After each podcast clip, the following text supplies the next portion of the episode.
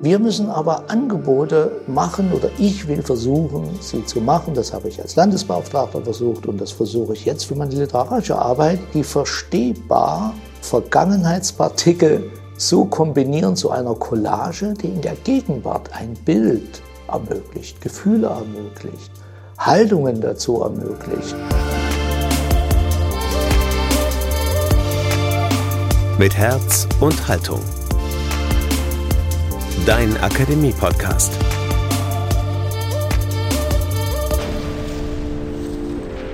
Der Dichter und die Aufarbeitung. Im Gespräch mit dem Schriftsteller Lutz Rathenow. Ihr seid goldrichtig bei Mit Herz und Haltung. Das ist der Podcast aus der Katholischen Akademie des Bistums Dresden-Meißen zu den großen Themen und Debatten unserer Zeit aus Kirche, Gesellschaft, Theologie, Kultur und Wissenschaft. Mein Name ist Daniel Heinze. Herzlich willkommen. Der Schriftsteller und DDR-Bürgerrechtler Lutz Rathenow feiert in diesem Jahr seinen 70. Geburtstag. Pünktlich zu diesem Anlass ist jetzt im Berliner Kanon Verlag eine Anthologie von Prosatexten erschienen, die Lutz Rathenow seit den 1970er Jahren bis heute verfasst hat. Mein Kollege Falk Hamann hat mit ihm über dieses neue Buch und über die letzten zehn Jahre gesprochen. In dieser bewegten Zeit war Rathenow Landesbeauftragter für die Aufarbeitung der SED-Diktatur in Dresden. Der Dichter Lutz Rathenow und die Aufarbeitung jetzt bei Mit Herz und Haltung.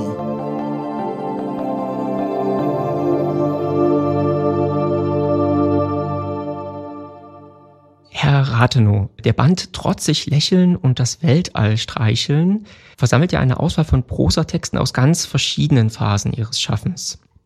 Ich habe gehört in einem Gespräch mit dem Dresdner Autor Michael Fritz, dass Sie das im Vorfeld als eine große Herausforderung bezeichnet haben. Wie blicken Sie denn jetzt auf die Zusammenstellung dieser Texte zurück? Ja, ich habe im Grunde mein ganzes unübersichtliches Archiv durchforstet und äh, es sind neue Texte, neue alte Texte aufgefallen, es sind parallel neue entstanden und einige, die schon veröffentlicht waren, sind nochmal bearbeitet worden, intensiv auch mit der Lektorin. Also das ist schon eine Lebensvergewisserung und die wird fortgesetzt. Ich habe festgestellt, dass da noch ziemlich viel liegt. Der Band enthält ja, wie gesagt, vor allem Prosatexte von Ihnen, Sie sind aber natürlich genauso bekannt, wenn nicht noch bekannter als Lyriker. Äh, was genau stand denn hinter der Entscheidung, einen solchen Rückblick auf Ihr Schaffen, also der Band erscheint ja anlässlich Ihres 70. Geburtstags, also so einen Rückblick aus der Perspektive der Prosa zu machen? Ja, es sind sieben motivische Gedichte drinne, die den fünf Kapiteln voranstehen. Und als Lyriker bin ich ganz gut präsent, habe ja auch in einem Dresdner Verlag einen kleinen Gedichtband vor kurzem rausgebracht. Und in der Prosa ist sehr viel mehr entstanden. Es sind verschiedene Arten von Prosa. Also es vereinigt sich das, auch politisch inspirierte Prosa mit rein literarischer, biografische, mit sehr fiktionaler, äh, verdichtete Kurzprosa, die man fast als Prosagedicht betrachten könnte, neben einem spröden Text aus einer Architekturzeitschrift. Also es wird alles veröffentlicht, was nicht zwingend zusammengehört, aber ein Akupunkturbild eines Lebens, der Lebensenergien bilden soll. Also ich bin eigentlich sehr froh über den Band in einem neuen, engagierten Verlag und mit engagierten Mitarbeitern einer anderen Generation, die sozusagen eine Lebensbesichtigung mir damit angeboten und abverlangt haben. Jenseits jetzt dieser Entscheidung für Prosatexte, gab es irgendwelche Kriterien, die Sie sich selbst auferlegt haben bei der Auswahl der Texte oder sind Sie da sehr spontan assoziativ vorgegangen? Natürlich bin ich mit dem Herausgeber sehr intensiv über sehr viel mehr Texte gegangen. Also Prosa heißt auch, es soll gut lesbar sein. Nicht nur für Lyrik-Insider, es ist auch eine dramatische Szene drin und zwei, drei Monologe. Ich habe festgestellt, dass ich ziemlich viel Dramatik, manchmal nur halbfertig geschrieben habe. Also Prosa ist etwas, die Prosa soll sich aufeinander beziehen. Es sind etwas abgehobene Texte, es sind ganz einfache, schlichte Texte dabei, es sind journalistisch, literarisch anlassbezogene Texte. Es sind sehr merkwürdige Texte dabei und das alles ist etwas, ich sehe das so wie ein Roman, der kein Roman ist, also der jetzt keine Ideologie sucht, keine These, die er dann sprunghaft als Collage Roman behauptet, sondern die Texte führen eine Person vor, die hoffentlich neugierig gewesen ist und zur Neugier heute, zur Offenheit auf anderes auffordert. Was hat das denn mit Ihnen gemacht? Also es sind ja zum Teil Texte, die aus den 70er Jahren von Ihnen stammen. Ich nehme an, dass man sich wie oder Sie sich wie jeder Autor natürlich in der Zeit auch entwickelt haben. Was hat es mit Ihnen gemacht, diese alten Texte nochmal durchzuschauen? Ja, ich habe äh, es gar nicht geschafft, alle durchzuschauen. Es gibt auch viele andere Tagebuchnotizen und anderes. Also es ist so ein, anregendes Wechselbad zwischen Entzücken und Befremden. Anders kann man das nicht schildern. Äh, ich war doch sehr überrascht, dass ich meine kurze Karriere als DDR-Autor in einem renommierten Science-Fiction-Verlag des Westens hatte, von dem besten Herausgeber, den es da gab. Das habe ich da damals gar nicht so wahrgenommen und habe da auch Sachen gefunden, die ich vergessen hatte aus dem Bereich. Ich bin von Hans-Joachim Gelberg ein Kinderbuch-Herausgeber und so ein bisschen den Miterfinder der anti-autoritären Kinderliteratur der alten Bundesrepublik sehr inspiriert worden, habe da viel veröffentlicht und äh, natürlich auch bei ganz anderen Leuten. Also wer meine Anmerkungen liest, wer da alles vorkommt, von Karl Corino über Rundfunk der DDR, da immer ein Kurzhörspiel mal produziert hat oder zwei sogar, und eins anderes wurde dann nicht gesendet. Also äh, es kommt da sehr viel zusammen und äh, es stellt sich schon die Frage, wie man sieht sich selbst als einen vertrauten Fremden. Das ist eine schöne Formel. Das sind jetzt die, die früheren Sachen gewesen. Die Texte des Bandes, vor allen Dingen dann nach hinten raus, spiegeln ja auch so die jüngere Vergangenheit aus ihrem Leben. Von 2011 äh, bis 2021 waren sie als Landesbeauftragter für die Aufarbeitung der SED-Diktatur hier in Dresden. In der Zeit, in diesen zehn Jahren, ist ja eigentlich unglaublich viel passiert in Gesamtdeutschland, aber vor allen Dingen hier in Dresden.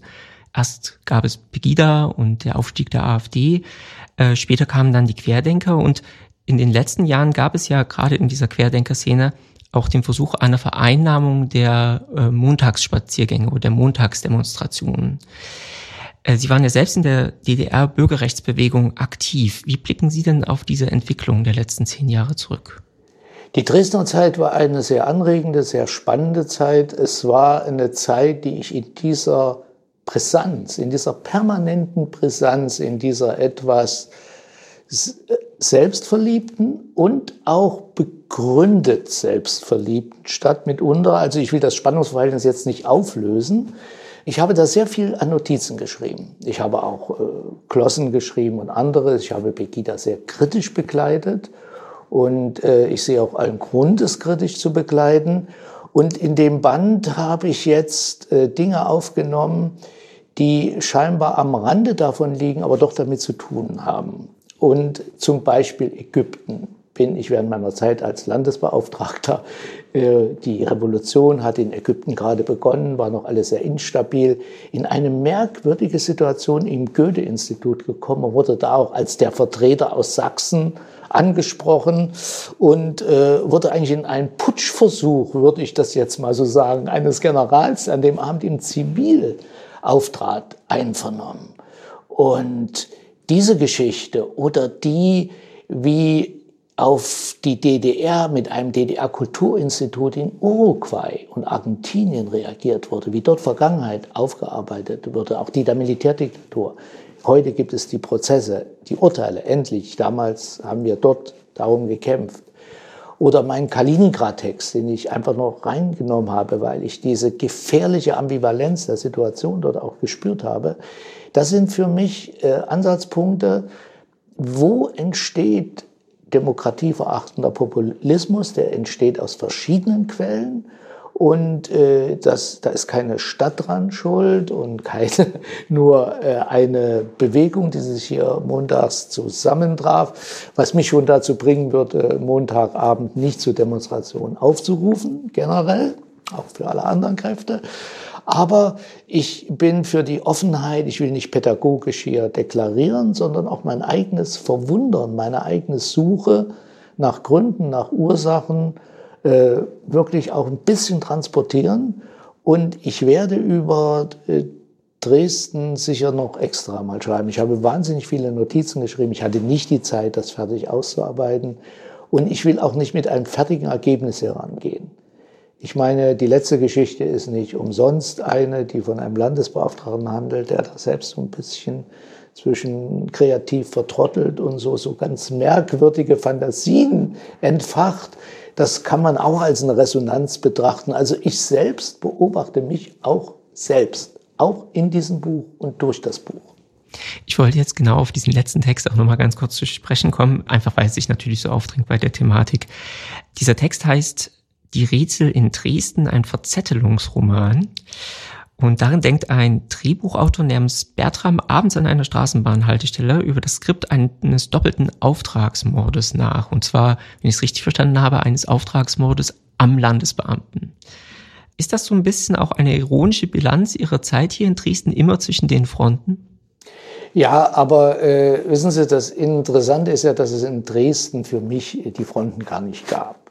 Gegenüber Begida habe ich mich äh, doch deutlich eher abgegrenzt, zumal ich sie auch nicht nur vom Schreibtisch von zu Hause, sondern ich habe sie gesehen und ich habe auch die mitunter gnadenlose Dummheit in einigen Anwürfen gesehen, äh, wie da geredet wurde. Äh, gleichzeitig äh, habe ich Leute aus dem Umfeld auch gesehen, die natürlich auch Fragen und Dinge haben, die auch berechtigt sind oder die eine gewisse Berlin-Arroganz in der Sicht auf die Welt natürlich auch zu Recht in Frage stellen. Also äh, hier müsste man mehrere Dinge sehen. Also erstens mal mag ich Krimis und habe nie welche geschrieben. Und ich schaue mir im Fernsehen auch die der äh, skandinavischeren Sorte lieber an, als so, wenn es nur um Gefühle geht. Und es ist auch ein Spiel, es ist auch ein Denkspiel. Ja, es ist auch ein Spiel, um sich von kriminellen Versuchung loszulösen und gleichzeitig die eigene Identität nicht zu ernst zu nehmen. Das ist ganz wichtig. Und diese Verzettelung äh, trifft ja auf mehreren Ebenen zu. Also meine Arbeit war eine der ständigen, äh, anregenden Überforderungen, äh, zumal wenn man Ambitionen hat, da macht man immer, kann man immer viel mehr machen, als man machen kann. Und werden wenige Leute, haben aber eine gute Arbeit gemacht und meine Nachfolgerin macht das auch sehr gut. Und äh, sie macht es natürlich anders und ich habe da einen Weg gesucht, der mit literarischen Motiven auch spielt. Und äh, mal sehen, ob sich das nicht weiterentwickelt. Sie haben das Buch ja gelesen. Der Bertram kommt in zwei Geschichten vor. Eine lange auf dem Berliner Alexanderplatz, die sehr viel mit Vergangenheiten, aber auch Gegenwart zu tun hat und dann in dieser Geschichte. Mal sehen, was mit dem noch so passieren kann. Ich habe weitere Notizen. Wir werden sehen. Eine Tätigkeit oder eine Aktion, die in Ihre Arbeit als Landesbeauftragter fällt, ist, wenn ich recht verstanden habe, auch ein Poetry Slam. Und es gibt die Eröffnungsrede, Ihre Eröffnungsrede zu diesem Poetry Slam in dem Buch. Und da bin ich auf äh, folgende Sätze gestoßen. Vergangenheitsbrocken werden gecovert, remixed und zukunftsflott neu gefügt. Kann man auch Geschichtsaufarbeitung nennen. Was genau kann denn aus Ihrer Sicht die Literatur für die gesellschaftliche Aufarbeitung der Vergangenheit leisten? Sehr viel.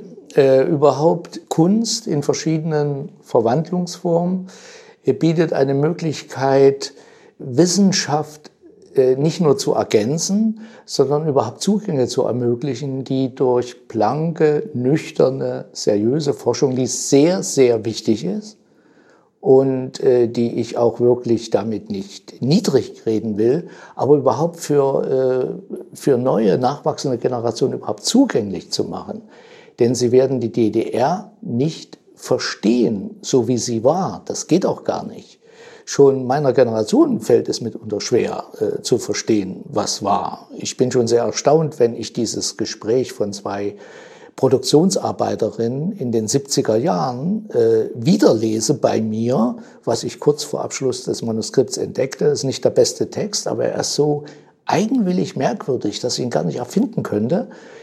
Wir müssen aber Angebote machen oder ich will versuchen, sie zu machen. Das habe ich als Landesbeauftragter versucht und das versuche ich jetzt für meine, ja, für meine literarische Arbeit, die verstehbar äh, Vergangenheitspartikel so kombinieren zu einer Collage, die in der Gegenwart ein Bild ermöglicht, Gefühle ermöglicht, Haltungen dazu ermöglicht und auch Ambivalenzen wiedergibt und dennoch in bestimmten Situationen auch vor Eindeutigkeiten äh, nicht zurückschreckt, so dass ich dann eben auch sage, Begida mag clever sein, aber äh, hier an dem Fall ist, sage ich dann auch einfach mal, nein, das ist nicht sinnvoll. Also wenn ich es richtig verstehe, das Wichtige an der Literatur, gerade in Sachen Aufarbeitung, ist, dass sie einerseits niederschwellig ist, kann man das sagen, also eine geringere Hürde hat für Leute, die jetzt nicht aus dem wissenschaftlichen Kontext kommen und die Studien lesen wollen, aber zum anderen auch, weil sie irgendwie einen assoziativ und emotional stärker anspricht als vielleicht eine nüchterne Studie. Ist das so ungefähr richtig? Das ist beides richtig und es kommt noch ein drittes und viertes dazu. Literatur lebt auch durch ihre Verwandlung. Ich meine, Romane können verfilmt werden. Jeder Film hat ein Skript, hat eine Art von Literatur als Voraussetzung. Ich habe zum Beispiel nochmal meine Nähe zum Hörspiel ist mir bewusst geworden. Ich höre viel Rundfunk. Ich bin wirklich ein Mensch auch des Ohren, meiner Ohren und äh, ich will was hören, ich will darüber nachdenken können wie ich äh, Texte aus diesem Buch in ein Hörangebot verwandle. Das ist zum Beispiel etwas. Und das ist schon wieder etwas anderes. Und so ein Poetry Slam, das ist wirklich der einzige Text, das ist auch nur eine Seite, der in dem Buch steht, der im Rahmen meiner äh, beruflichen Tätigkeit hier in Dresden entstanden ist. Und er ist aber ein Text von einem Abend, der ungeheuer erfolgreich war. Ungeheuer meine ich auch, dass es mich erstaunt hat, diese Auftragstexte zu einem Thema, wie Menschen aus dem Poetry Slam Bereich da interessante Improvisationen liefern, wie im Publikum überfüllt, so dass gar nicht alle reinkommen können, kommt und die würden zu einer puren Lesung im literarischen Bereich, wo in Dresden sehr, sehr viele, sehr gute stattfinden. Dresden ist wirklich eine Stadt der Literatur. Äh, leider nicht so sehr der literarischen Verlag, aber es gibt zwei wichtige literarische Zeitschriften, kulturelle Zeitschriften. Und es gibt auch ein paar Verlage, die nicht so ganz groß und nicht so ganz bekannt sind. Aber immerhin, es gibt viele tolle Autoren, viele Buchhandlungen und äh, da ist für mich die Literatur einfach ein Angebot, sie zu verwandeln. Und ich habe immer wieder, bin mit Leuten zusammen aufgetreten. Ich habe mit einem Fotografen Fototextbände gemacht, sogar mit mehreren Fotografen. Ich habe mit Grafikern Grafik-Lyrik-Editionen herausgegeben. Ich möchte eigentlich für das Theater schreiben. Also wer hier als Theatergruppe, als Regisseur, als Intendant äh, mich sieht und Interesse hat, ein Programm zu entwickeln, eine Revue oder ein Stück, ich bin sehr interessiert an solchen Verwandlungsformen. Und das leistet, das leisten literarische Vorgaben in unterschiedlichen Arten. Und da kann dann bildende Kunst eine Rolle spielen, Projekte, Ausstellungen, die Dinge reaktivieren. Also mir geht es um die Aktivierung von Worten.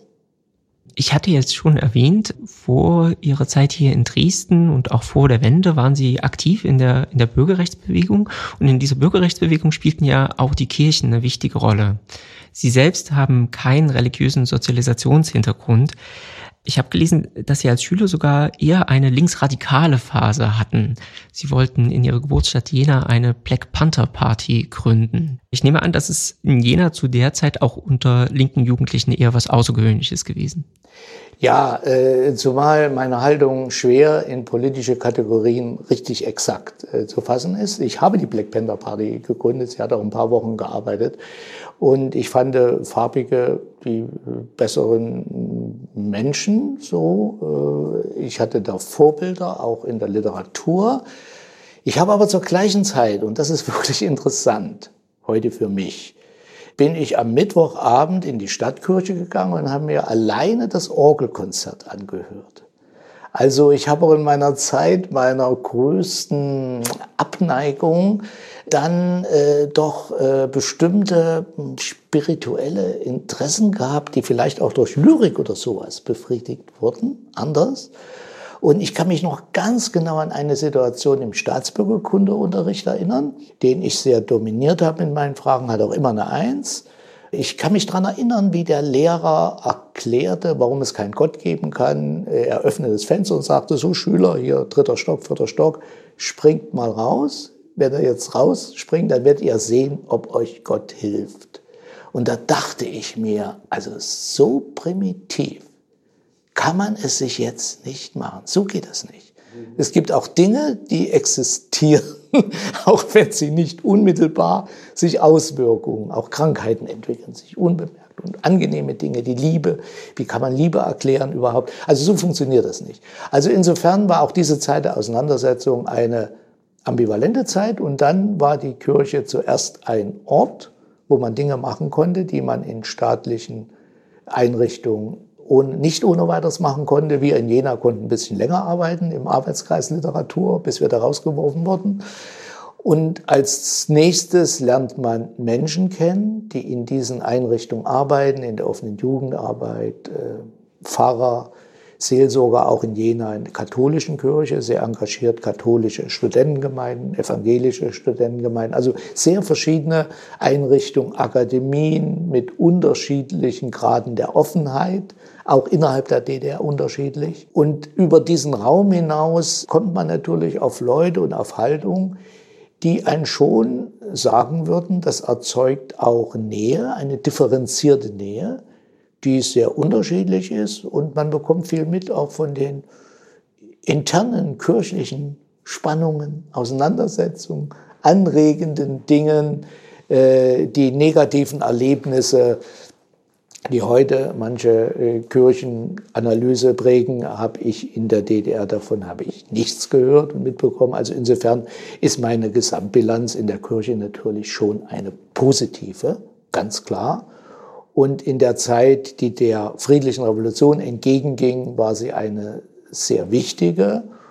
Und es sind auch äh, Freundschaften entstanden, die auch noch halten und Pfarrer, die mehr aus der evangelischen Kirche sind, aber nicht nur, die äh, bis heute existieren. Ja, das ist eine wichtige Zeit gewesen.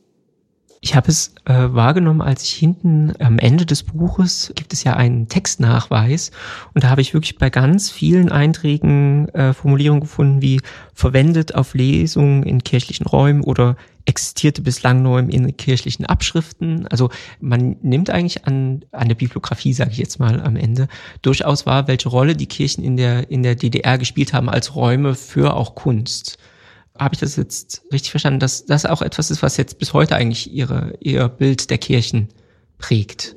Das ist etwas, was sie bis heute wirklich äh, mein Bild stark beeinflusst.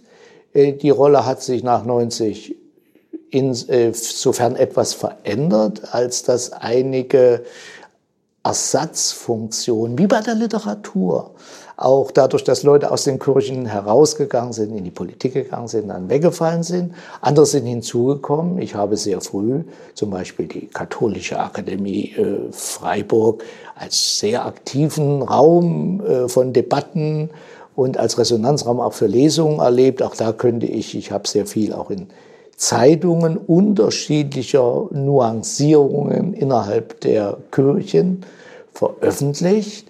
Also das bleibt so. Wenn man sagt, was hat, die, was hat die Kirche für die Kunst getan in der DDR, müsste man das in verschiedene Facetten aufgliedern. Sie hat einiges getan. Es gab halboffizielle Wege. Der Kulturraum Kirche ist einer, der mich natürlich auch interessiert hat und meine Freunde interessiert hat. Wir haben auch Kirchen besichtigt, gesehen. Wir haben uns Dinge zeigen lassen und äh, diesen Hall, dieser Raum, der spielt eine Rolle. Es gibt natürlich auch Sachen bei den Veröffentlichungen, wo ich sage, dass innerhalb der offenen Jugendarbeit oder dann doch von oppositionellen Gruppen, wo Dinge in der Kirche gemacht wurden, die nicht jeder Verantwortliche in der Kirche voller Beifall abgenickt hat, also zum Teil auch heimlich gemacht wurden. Also gerade in diesen äh, Gerade diese sieben Seiten meiner Anmerkungen wären eine soziologische Analyse wert, wenn jemand ganz nüchtern befragt, was steckt da an politisch relevanten, differenzierten Informationen eigentlich dahinter. Aber Sie haben völlig recht, die Kirche ist etwas, was sehr oft auftaucht. Die meisten meiner Lesungen ab 1978 bis 1989 fanden in kirchlichen Räumen statt, dann kommen private Räume und dann kommen einige Studentenclubs und sowas. In Dresden, die wurde zum Beispiel verboten, 89, aber in Leipzig und Chemnitz ging es noch und so, war eine andere Konstellation. Also das ist sehr interessant. Erlauben Sie mir noch eine letzte Frage. Ich hatte in verschiedenen Zeitungen gelesen, als es um die Ankündigung Ihres neuen Buches ging, das geschrieben wurde, Lutz Rathenow, nachdem er jetzt aus dem Amt des äh, Landesbeauftragten ausscheidet, widmet er sich wieder seiner eigentlichen Beruffunktion, nämlich der Schriftstellerei und Dichtung. Und so wurde dieses Buch jetzt angekündigt. Das Buch ist jetzt aber fertig. Deshalb meine Frage, was, was steht als nächstes an? Gibt es schon ein neues literarisches Projekt? Sie hatten kurz etwas über Dresden am Anfang, glaube ich, gesagt. Ja, ich sitze an äh, zwei, drei Sachen parallel. Also ich bin äh, kein Mann des Romans, aber ich will nichts ausschließen. Also ich habe eine ganz konkrete Idee, die doch ein durchgeschriebenes Buch wäre. Das würde allerdings den Bereich der äh, Politik wieder berühren, vermischt mit biografischen und mit aktuellen Einblicken.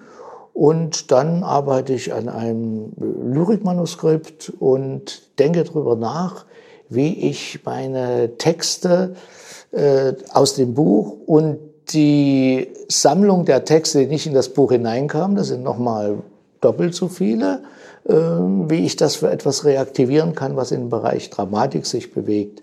Diese Agenturmeldung war nicht falsch, sie ist immer, wie so Meldungen sind.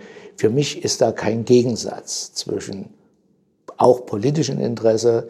Ich finde, man sollte Dinge in der Politik mitunter nicht nur strikt vom Sinne politischer Wirkungsabsichten her betrachten, sondern analytisch und auch spielerisch. Und äh, das habe ich eigentlich auch vorher schon gemacht und das mache ich natürlich jetzt wieder äh, freier, ohne dass ich diese Zeit in Dresden je als äh, politische Last empfunden habe. Das war eine sehr gute Zeit, eine sehr anregende Zeit.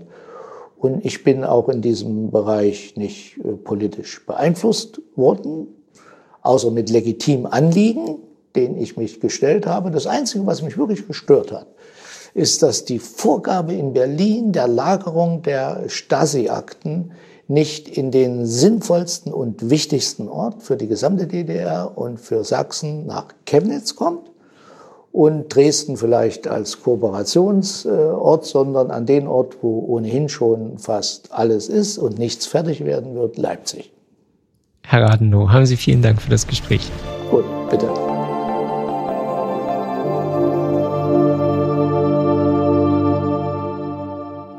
Falk Hamann im Gespräch mit Lutz Rathenow. Das neue Buch von Lutz Rathenow heißt trotzig lächeln und das Weltall streicheln. Mein Leben in Geschichten. Und es ist jetzt im September 2022 im Kanon Verlag in Berlin erschienen. Und uns interessiert natürlich eure Meinung über Lutz Rathenow und über die Sachen, die er gesagt hat. Meldet euch und steigt ein in die Debatte. Am besten per Instagram oder Facebook oder über die Website der Katholischen Akademie lebendig-akademisch.de. Und wenn euch gefällt, was wir hier so an Themen anbieten und verhandeln, dann empfehlt uns bitte weiter. Das ist die größte Hilfe, die ihr uns zukommen lassen könnt. Und natürlich freuen wir uns über ein paar 5-Sterne-Bewertungen bei den Podcast-Portalen von Spotify oder Apple Podcasts.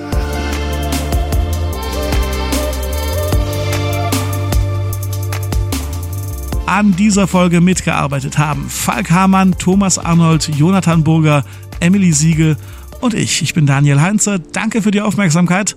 Tschüss und bis zum nächsten Mal. Mit Herz und Haltung. Dein Akademie-Podcast.